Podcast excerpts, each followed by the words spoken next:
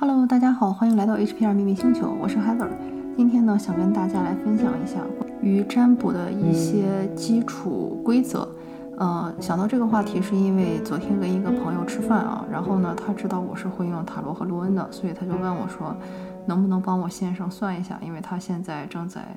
啊经历一个事业的一个低潮期，所以呢，嗯，当时我就跟他说，这个事情呢，你需要想好。因为呢，像在占卜呢，有几个啊规则，它其实是全都通用的啊。不管你采用哪种方式，是用塔罗、雷诺曼、卢恩，还是用中国的中国的这个易经啊、六爻之类的，都是一样的。啊，首先一条比较重要的呢，就是卦不起空，然后呢，就是不成不补，不信不补和不疑不补。下面分别来说一下这几个到底什么意思啊？卦不起空的意思呢，就是说。嗯，不要去免除挂金，或者是不要去接这种免费的单，或者是去让别人去免费给你算，因为呢，呃，世界上所有的一切呢，它都是带有能量流动的。如果呢，不是用金钱，或者说是用跟金钱等价的东西去相交换呢，它在本质上并没有产生一个能量流动。而像占卜呢，它的这个性质又比较敏感啊。比方说，如果说我是卖苹果的，嗯，你拿。免费拿走我一个苹果哈，价值五块钱，可能这个警察也不给立案，所以呢，这个问题不是很严重。但是如果我是卖珠宝的，你拿走随便我一个珠宝，一个珠宝五万，对吧？那这就直接上刑法了。所以呢，这个性质就是很严重的。而占卜这个东西呢，因为它并不是一个实体啊，它是看不见摸不着的，所以呢，它就是一个建议。所以你在去要这个东西的时候呢，首先你要把它当成是，你可以把它当成是一个类似于是一个。呃，有价的一个东西，比方说，就像我说的一个珠宝一样啊。但是同时呢，它的价格又很难界定，因为还是那句话，这个占卜师的水平怎么样不一定。就像是一样是卖东西啊，他可能这个东西是值五块的，有可能是值五十的，有可能是值五百的，有可能是值五千的。这个首先占卜师的这个水平和能量它就不同。第二呢，也要看你拿到了这个建议以后，你有没有去真的去做什么，或者是做出什么改变，或者说你有多相信这个占卜师。这个时候呢，又会发生一个改变。就像我说的，嗯，我们有很多人，比方说去医院看病哈，然后医生呢会给出建议，我建议你这么治，这么治，就是医生会给你很多种不同的疗法 A、B、C 哈。比方说大家都知道有激进疗法，有保守疗法，对吧？但是问题就是为什么大家会不一样呢？因为首先每个人的这个本身的这个天赋使命设定会有不同。第二呢，不是每个人都会听医生的话。有些人可能医生跟他说了以后，他完全不遵医嘱，对吧？那像这样的话，医生再有名，给他写的这个药方再厉害，他不执行，这也是没有用，对吧？所以这就是我说的，本身呢，占卜这个东西呢，它就是一种非常能量，就是能量和性质都非常特殊的一种商品。所以呢，就是要去特别审慎的去看哈，就是说，第一呢，你要知道这个东西是值多少钱的，这个东西并不是说有一个统一的答案哈。有些人他给你的答案可能就是值五块，有些人可能给你答案就是值五千。比如说，如果一个人真的可以告诉你，让你去规避了一个，让你去，比方说少损失了五万块钱，或者说是让你去节省了一个二十万的一个呃支出的话，那这个挂金受到这个节省总成本的这个百分之十到百分之二十都是完全 OK 的，对吧？但是有一些占卜师，比方说他如果水平不行，或者他更多的是没有去如实的反映占卜占卜的情况，而是更多的是起到一个情绪上的一个安慰。举一个最常见的例子，比方说像我们去参加一个神秘学大会哈，然后那个组织者在我们去之前就跟我们说好，说哎，提前跟大家说啊，你们不许告诉大家说，我看你哪一年会死啊，或者说你得的是癌症啊，或者说你这个癌症没救了之类的，避免给大家造成恐慌心理哈。所以呢，呃，首先就是可能每一个行业也好，或者说每一个地区也好，或者是每一个这个呃集会，或者说是一个。组织也好，他可能都有一些规定哈，哪些话可以说，哪些话不可以说。再加上呢，有一些占卜师呢，他本身他看到这个东西以后，他也不会跟你说实话。比如说，他明明看到这两个人是肯定是要分手的，或者是肯定不能在一起的，但是他为了安慰面前这个看上去很悲很悲痛的人，他可能就会说啊，你们俩还是有可能在一起的呀，之类之类的，就是说一些这种心灵鸡汤啊，去安慰别人哈。所以这个就是我说的，呃，他呢就是。给你的也不一定说是真的是他真的看到的，或者是是一个事实的一个建议，或者说他其实给出的并不是一个解决方案，更多的是他知道你是接受不了这个事实的，所以说一些话去安慰你。这种事情也很多。我在以前好久以前的时候，有一个朋友，他呢就是曾经喜欢上了一个不该喜欢的人，啊，然后他们俩之间呢也没有可能性了，因为就是那个人本身也是个渣男哈，就是一边骗着他，一边又跟老婆又怀孕生二胎。然后同时呢，我那个朋友也真的就是通过这件事情意识到了这个男的非常的混蛋，呃，就是决定把他放弃了。但是呢，当他去找一个我们当地的一个灵媒去看的时候，那个灵媒就跟他说啊，我很确定他还会跟你在一起啊，怎么怎么样之类之类的。但是很明显，两个人就从那以后断联了嘛。因为就像我说的，通过那件事以后，我朋友是彻底认清了这个人，就是不再抱有幻想说。真的相信了这个人说的什么？我是真的跟我妻子不和，什么什么之类的。他是真的就说他是彻底放下了。他后来他直接就搬走了。搬走了以后呢，他去了新的城市，也有了新的就是正常的啊非常开心的那种恋情啊。所以就是跟之前那个人也彻底没有关系了。所以这个时候就是就是我想说的，就是有些时候他可以去找一个灵媒，但是那个灵媒呢，第一有可能自己那个灵媒水平有限啊，不一定真的能占卜出来。第二也可能是那个灵媒看出来是什么东西，但是他为了看眼前这个人，他觉得精神状态已经不好了，他选择不把这个真相告诉你，而是说一些安慰你的话。所以其实，在这个时候，你其实并不是找了占卜，你是找了一个心理心理安慰师，就连咨询师都不算是心理安慰师，就是他只是安慰你一下，但是呢，他并没有给你提供任何的解决方案。嗯，所以像这种情况呢，其实更多的你也知道，这个后果可能是跟你去跟这个闺蜜吐槽啊什么的那种感觉可能是差不多的哈，就是说。嗯，并没有说改变你的命运或者怎么样，更多的是给你提供一种情绪上的支持。所以呢，啊，这就是我说的，在占卜的这个时时候哈，你要看这个人的水平怎么样，是否真的能给你起到说，啊，告诉你或者说提前给你透露给你说这个命运给你安排的这个考题是什么，能不能帮你去规避一些有可能会被规避到的东西，这个东西是很决定这个占卜的价值的。而如果真的帮你规避到了一个这么严重的问题的话，那给出相应的一个金钱的一个呃付出是很正常的一件事情啊。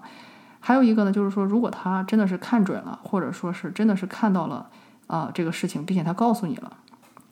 就像我说的，他看到你面前会有一场大劫，或者说会有一个大的灾难，或者说他知道你再在继续这条路上继续走会有不好的事情发生。如果像这个事情他告诉你的话呢，其实类似于说他就是提前给你透了题。那既然这样的话呢，你就更应该去给他去有一个相应的一个付出，因为你是要付出代价才能获取到这个信息，对吧？你可以想一下，从古到今所有的事情，如果你要想获取这种 insider information，就是这种啊内人不能叫内人，就是这种内部消息的话，你都是要付出代价的。你就举个例子说，如果说有一个很重要的考试，大家都很想通过这个考试，通过这考试以后，比方说可以拿到啊很高的薪水或者去很好的学校，不管怎么样。你想一下，你要花多少钱去买到这个题的答案，对吧？这就是应该你要去付出的代价，因为这个东西并不是说你可以平白无故就得到的。你可以可能用的是不是钱，可能是比方说两瓶茅台，对吧？但是你必须要付出代价，就这么个意思啊。所以呢，就是而这个占卜师本身呢，你也要知道，他其实如果是一个合格的占卜师的话，他这个钱并不是他会认为是自己赚的钱，因为呢，他是不可能知道一切的，更多的是身后有一个什么灵之类的跟他去合作，所以呢。这个占卜师的钱也不是可以全收的，他是要把一部分钱去捐出去，去给掉，或者说去答谢这个灵的。比如说，有一些人他可能会跟一些灵合作，有些人可能会跟一些神之类的，或者是之类的其他东西合作，那他肯定就要给他贡品，对吧？就像我说的，如果你给了我钱让我去帮你买考试题，这个题我也没有，我肯定还是要花钱去打点其他人把这个题去拿到的，对吧？所以类里面是有类似这么一个关系，就是说。占卜师也不是给你答案的人，更多的是，他是跟周围的这些灵或者是神在合作，给了你这个答案。所以呢，这个事成之后呢，占卜师也要相应的去给那些灵和那些神去付出代价。所以，如果你不去给他一个回馈的话呢，这个事情对占卜师和对你其实对两人都是不好的。啊，在中国大家都知道，有一些人的钱是不收的，比如说死人的钱是不收的。如果这个占卜师看到这个人快死了，或者说这人以后再也没有好运气了，那他是不收的啊。我相信大家一般不会想要这样的例子，但是，啊，还有一种可能性呢，就是说在实习期间可以不收钱，就是说当这个占卜师自己还不知道自己什么水平，或者说希望去积累个案的时候呢，他也可以不收钱。就像我们大家都知道，实习生，啊，企业也可以不给钱，或给的钱很少，因为就是还有其他人给他大量的回馈啊、指导啊，他才能，啊，达到这个营业的这个水平哈。然后还有一种情况呢，就是说有一些他人他是修行已经到了一定的程度。或者呢，他就是想为说去苍生去请命，或者是他愿意去做这种类似于类似公益的这种事情，他也有可能做这种公益占卜。但是，一般要像这样的话，他会提前说明。所以说，如果一个人并没有说提前说明了，说啊，接下来我要做多久的公益占卜，或者多少个公益占卜，或者也没有说我现在是实习期，所以我不，呃，我不需要任何的回馈。如果不是这两种情况的话，就一定要记住挂不起空啊，这是一个很关键的一个基本原则。说完了挂不起空啊，再说一下这个不成不补和不信不补。就是说，首先呢，你是真的是要到了一个说绝境，或者说真的是没法找到一个科学解释的时候，非常诚心的时候，你才去做占卜这件事情，而不要说出于好奇或者出于无聊就去随便占卜一下，这样就是一种不好的一种态度。还有呢，就是如果你不相信这个占卜师的能力，或者不相信占卜这件事儿，你也不要去问。比如说有些人说啊，我就是不相信这个东西，那既然这样的话，那你就不要去问，对吧？嗯，这就跟用人是一样的，对吧？就是 疑则不用，用则不疑。就是要么你要相，你要是彻底怀疑它，你干脆不要用它。但是你一旦选择用它，那你就选择相信它。啊，用事实去给你一个答案，而不要说啊我不相信这个事情，或者说你一看到有那么一两个学艺不精的，对吧？或者说有一两个受骗的，这个东西哪行哪业都有，对吧？哪行哪业都有。啊，特别厉害的这种专家，或者说是这种得道高人，哪个专业都有一些骗子，或者是一些江湖术士。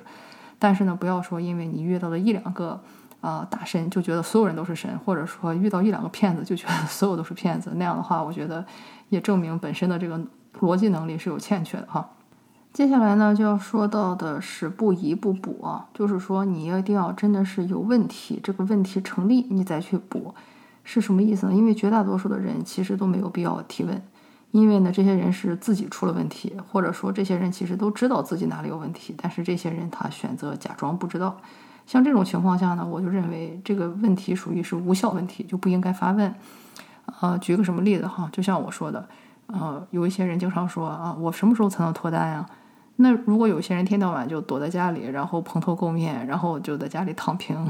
然后或者就摆烂，也不出去见人，然后也不加什么新的人，然后也不参加任何的这种活动，也不去社交。那你问这个问题，你说是有效问题吗？就是你什么都不做。再或者有些人说连一份简历都不投，他就说我什么时候能找到工作，或者说我能不能找到年薪过万的工作，或者年薪过什么五十万的工作，这不也是扯吗？就是。你最起码要，比方说一天投上十份简历了，投上一百份简历了，你再过来问，说我什么时候能找到这个工作，对吧？这还算是一个有效的问题。如果你完全都不找，你天天就在这不停的占卜问，说，哎，我什么时候能找到好工作啊？我什么时候能找到什么年薪什么啊过百万之类的工作？你这就属于叫痴人说梦，这种在我看就属于无效问题。还有些人就是，比方说，啊，什么我的前男友会不会回来找我啊？那你跟你的前男友都已经断联二十年了，那人是死是活你都不知道。你问这个问题，就是就属于在我看来是无效问题。你如果说我们俩吵架了，几天之内能复合，或者说是说之类的，这种是属于有效问题，就是它还是有可能性的。像有一些都已经死透了、死烂了的事情，你再问其实是没有什么意义的，对吧？这个就是我说的，就是很多人的问题，它其实都是无效问题，或者根本就不该发问，因为问题的本质是在于他自己拒绝承认事实，或者他拒绝做出任何的行动或者改变。像这种情况呢，我就觉得它其实是没有问题，或者说是它的问题是无效的，或者说不成立的一个问题。啊，这个也是一个很关键的，就是说不疑不补啊，就是说你是要真的有疑问，真的觉得这个事儿我用世俗或者说用科学，或者说我自己已经想了没法解决，我才去问，而不是说啊我就随便问一下啊，看一下你的水平或者怎么样。你当然可以说问一个你已经知道答案的问题，去测试这个占卜师的水平。呃，这个是没有问题的，但是呢，问题就是说，你千万对你自己的问题在询问的时候啊，一定要确认真的是有疑问，这个东西你是没法说通过这个人力去解决，你再去问。啊，我在这里举个例子哈，就是说，像我去年呃考了这个地产的这个执照，需要去找一个呃 broker，就是地产经纪商去挂靠的时候呢。我当时面试，大家觉得都差不多，因为这个东西跟我以前做的东西都完全不一样嘛。就是大家都知道，以前比方说你在公司也好，或者是你做这个顾问也好，就是大家都是明码标价的，对吧？你年薪多少钱，或者时薪多少钱？嗯，然后呢，那些大公司的福利啊，或者是这个团队啊，你在网上都可以查到，对吧？你可以查到这个公司的福利水平是什么。嗯，所以就是说，基本上不太可能踩雷。就像说，如果我选择去 Google，我早就知道 Google 的薪酬水平什么样，然后它的发展状况是什么样。如果我选择去这个呃 LinkedIn，我也早知道 LinkedIn 是个什么样的一个环境和公司哈。就这些东西基本上都不是秘密了。但是像这种地产经纪公司呢，因为它的薪酬全都是这个拿佣金的，所以就是你也不知道，就是大家能卖多少钱啊？这个要拿到了这个 license 以后才知道。嗯，然后呢，那些 broker 嘴上说的都会很好啊，就说我们会有培训啊，然后都会互相帮助啊，对吧？但是这个东西也没有人在网上去写 review，它不太像这种大公司似的，你都可以查到哈。所以当时我就很困惑，我觉得哎，怎么面试了七八个，感觉都很好，然后就不知道该怎么选。所以像这个时候呢，我就拿出来了塔罗牌去给自己占了一下哈，就是看了当时面试的七八个公司，然后出来的牌就还蛮诧异的，就是一个我觉得非常一般的一个公司呢，牌非常好，嗯，而且是大家都觉得牌非常好，就是当时我们有个塔罗群在里面讨论，就大家都觉得牌很好，但是同时呢，有几个就是那种说的很好听的那种 broker，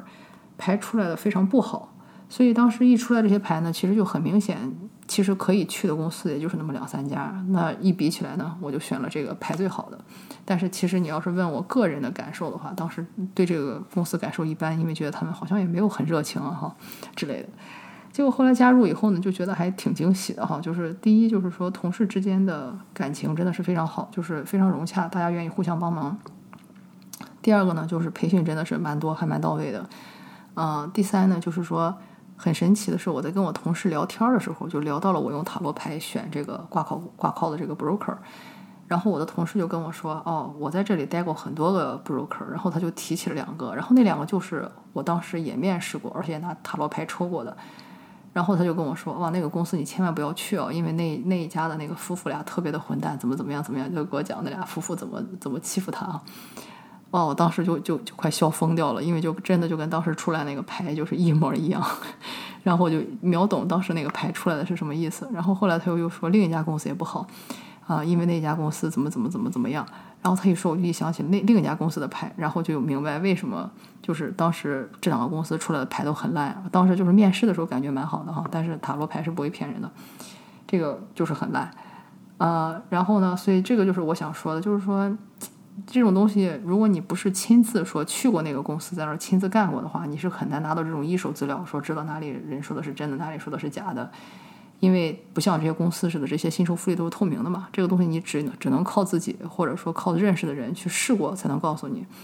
所以像这种情况下呢，问塔罗和罗就一个很好的选择。因为就是说，作为人来说，我们很难说通过自己去做调研或者去做研究。去了解到这些东西是好还是不好，只能就是说通过牌去告诉我们。还有一个也是很有意思的例子哈，就是我前一阵子去佛罗里达，在那里买了房子，然后当时呢，啊，地产很火，就是只有两个房子可以选，A 和 B。然后当时呢，我们我们家人不是很喜欢 A，因为觉得那个 A 那个小区看上去就是。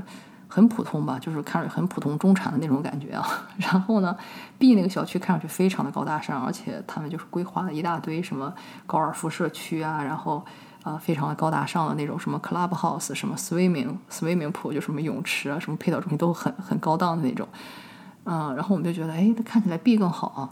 然后呢，我就在那里边，我就在那里一边申请贷款，一边抽牌。哎，结果没想到，就是对这个币呢，就抽出来一把烂牌。就就在这时候，那个卖楼卖楼处的人进来了。他说：“你在干嘛？”我说：“我在用塔罗。”他说：“牌怎么说？”我说：“很奇怪。”我说：“我很喜欢你们的房子，但是这个牌跟我说，我今天买不成你们的这个楼，而且说就是就是买不成这个事儿，就执行不下去。就是说的好听，执行不了。我不太明白是什么意思，因为我觉得你们的这个房子盖的真的非常不错。”嗯，所以当时我当时以为这个牌的意思是说什么呢？是说，哎，他们说这个，比方说这个楼，我们可能明年一月份交，可能按按时交不了。但是对我来说，我不在乎，因为我不急着搬嘛。我觉得那他没法按时交，就没法按时交呗。反正我又不急着一定要一月份搬过来，对吧？这个事儿我觉得也影响不了我。于是我就还是提交了申请。哎，结果当天下午就知道了为什么，就是。我们提交了申请以后呢，很神奇的就是接到了他们这个贷款公司的电话，说你们的收入不够啊，我们不能贷给你款，只能贷给你十万美金啊。所以呢，像这种情况下呢，你就必须今天把所有的现金全都付清，我们可以把房子给你。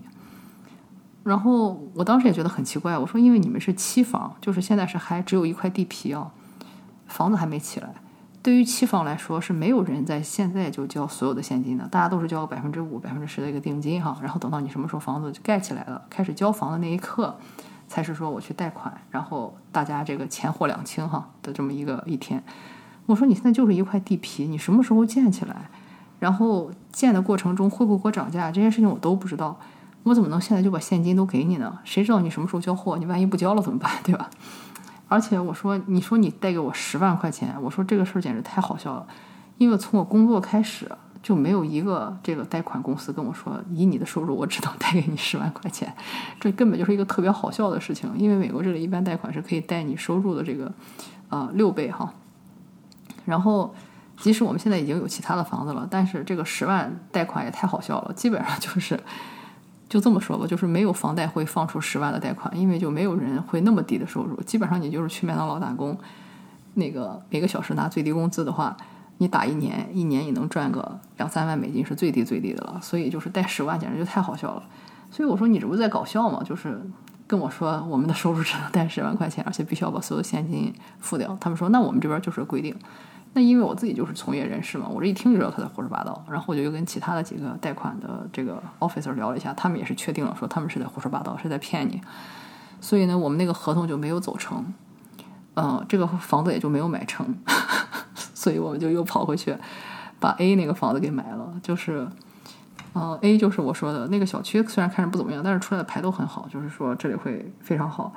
后来我买了以后呢，才发现 A 那里就是贷款完全没有问题。那个人就是说没问题，就贷给你们什么五十万、七十万，甚至贷给你们一百万都没有问题。嗯，而且呢，就是我们交了房以后，就是我们签好了合同以后，又又在小区里碰到邻居，邻居也都很开心，因为他们都是房子买的时候都很便宜，但是这几年又涨得特别快。所以这个就是我想跟大家说的，就是说有很多事情吧，我们人通过做调研你是可以知道的，对吧？但有些事儿呢，你。是调研不知道的，就比方说像这种期房哈，你自己不住进去，自己不跟他签合同，你也不知道这个建筑商会出什么幺蛾子，这都是一些未知数。所以呢，在这种情况下呢，你去问了塔罗或者卢恩，然后呢，获取了一个东西呢，是可以给你省很大的一个时间精力和心力的。也如果这个麻烦是可以被避免的，也是可以避免很多麻烦的。所以这个就是我想跟大家说的。嗯，你要相信这个占卜的力量，而且呢，占卜用的是什么方式是无所谓的，因为我有时候用卢恩，有时候用塔罗，它其实出来的结果都是一样的。然后也有的朋友他是用周易那套系统哈，然后呢得出的结果也是跟问卢恩或者说问塔罗是一致的。所以说不管它东方西方嘛，这个占卜就是一个门路而已，或者说它就是一个啊窥见这个秘密的这么一个管道而已。所以，只要这个占卜生本身、占卜师本身的这个能量，或者说这个能力也是过硬的，他就一定可以给到你一个满意的答案。所以呢，一定要记住占卜的这几个原则，就是卦不起空，不成不补，信不补，不疑不补。接下来呢，我也会再开一次塔罗课以及罗恩符文课。如果你感兴趣的话，欢迎关注我的公众号 HPR 秘密星球，获取报名信息。好，感谢你的收听，我们下次再见。